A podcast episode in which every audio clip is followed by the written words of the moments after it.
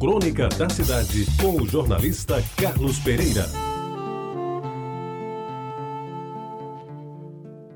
Amigos ouvintes da Rádio Tabajara, a memória preserva da nossa vida momentos de encantamento e felicidade.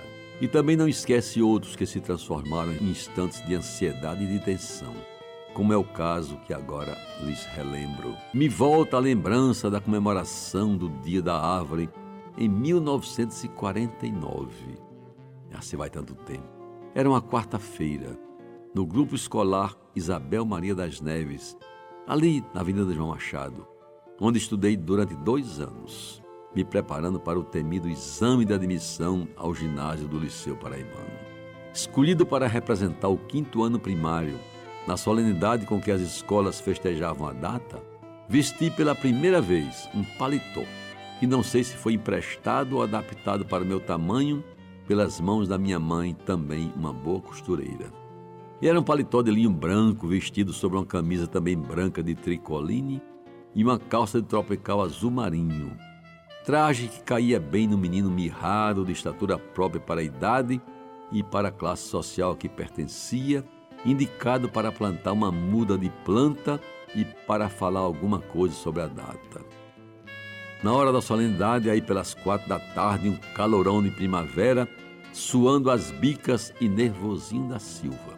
Fui chamada pela diretora do grupo, a saudosa professora da Luz Bonavides, e me pus a plantar a muda de cedro que me foi colocada nas mãos.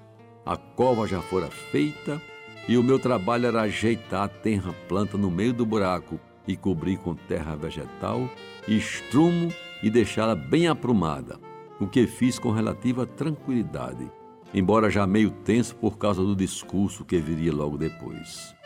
E aí saquei do bolso do paletó o texto que havia escrito e sei bem que falei da importância das árvores para a vida, da sombra e dos frutos que elas nos dão, das frondosas mangueiras que enfeitavam e ainda hoje enfeitam a vida de João Machado e da responsabilidade das crianças e dos adolescentes em preservar o verde da cidade.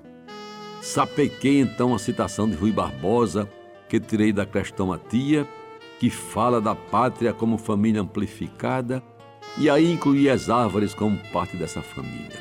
E fui até o Monte das Oliveiras, me referindo ao Calvário de Jesus ao entrar em Jerusalém com os ramos nas mãos. Lembro bem que fui aplaudido. E certamente foi então que ouvi pela primeira vez a famosa frase: O homem, para se realizar na vida, tem de plantar uma árvore, fazer um filho e escrever um livro.